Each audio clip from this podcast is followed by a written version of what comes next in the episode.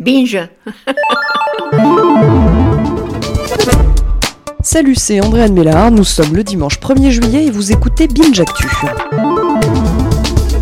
L'info du jour, c'est que nous sommes le 1er juillet et à partir d'aujourd'hui, plusieurs réglementations entrent en vigueur. Parmi elles, je pourrais vous parler de la vitesse à 80 km/h, mais je vais plutôt revenir sur une nouvelle loi dont on a moins parlé. C'est la nouvelle législation qui entoure l'utilisation de drones civils de plus de 800 grammes. À partir d'aujourd'hui, si vous disposez d'un de ces petits engins volants, eh bien, vous devez obligatoirement disposer d'un certificat théorique. Il se compose d'à peu près 60 questions en ligne et pareil pour ceux qui utilisent le drone à usage professionnel Fini les escapades au diable Vauvert. Maintenant, il vous faut un permis obtenu après euh, formation pratique et théorique. Bah oui, oui.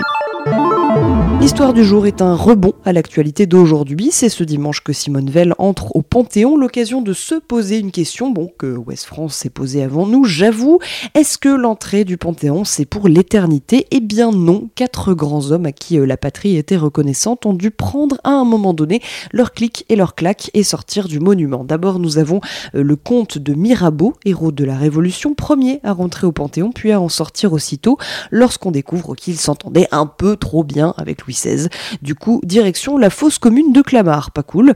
Autre répudié Marat, journaliste, médecin et député révolutionnaire, assassiné par Charlotte Corday. Il entre au Panthéon en 1793. Il restera deux ans avant d'être retiré à cause de troubles politiques à l'époque. Le troisième, c'est Louis-Michel Le Pelletier de Saint-Fargeau, assassiné en 1793 par un partisan de Louis XVI pour avoir voté la mort du roi. Bon, euh, lui, c'est juste sa famille qui l'a réclamé. Hein. Et le dernier avoir fait un petit tour et puis s'en va s'appelle Auguste Marie-Henri Picot de Dampierre, rien que ça. Grand général de la Révolution française, il meurt après s'être pris un boulet de canon dans la cuisse. Finalement, il ne sera jamais vraiment intronisé car on le soupçonnait un tout petit peu de trahison. Bon, aujourd'hui, l'enquête est un peu plus poussée hein, avant de faire rentrer qui que ce soit au Panthéon. Le chiffre du jour est également un rebond, mais à l'actualité d'hier, c'était la Gay Pride dans plusieurs villes de France, l'occasion de rappeler que dans 72 pays du monde, l'homosexualité est considérée comme un crime et 12 d'entre eux la punissent de peine de mort. Le son du jour, c'est cette explosion de joie hier lors euh, du match France-Argentine. Oui, on ne pouvait pas ne pas y revenir, alors que euh, Benjamin Pavard met un but défiant les lois de la gravité. Pardon, mais second poteau Pavard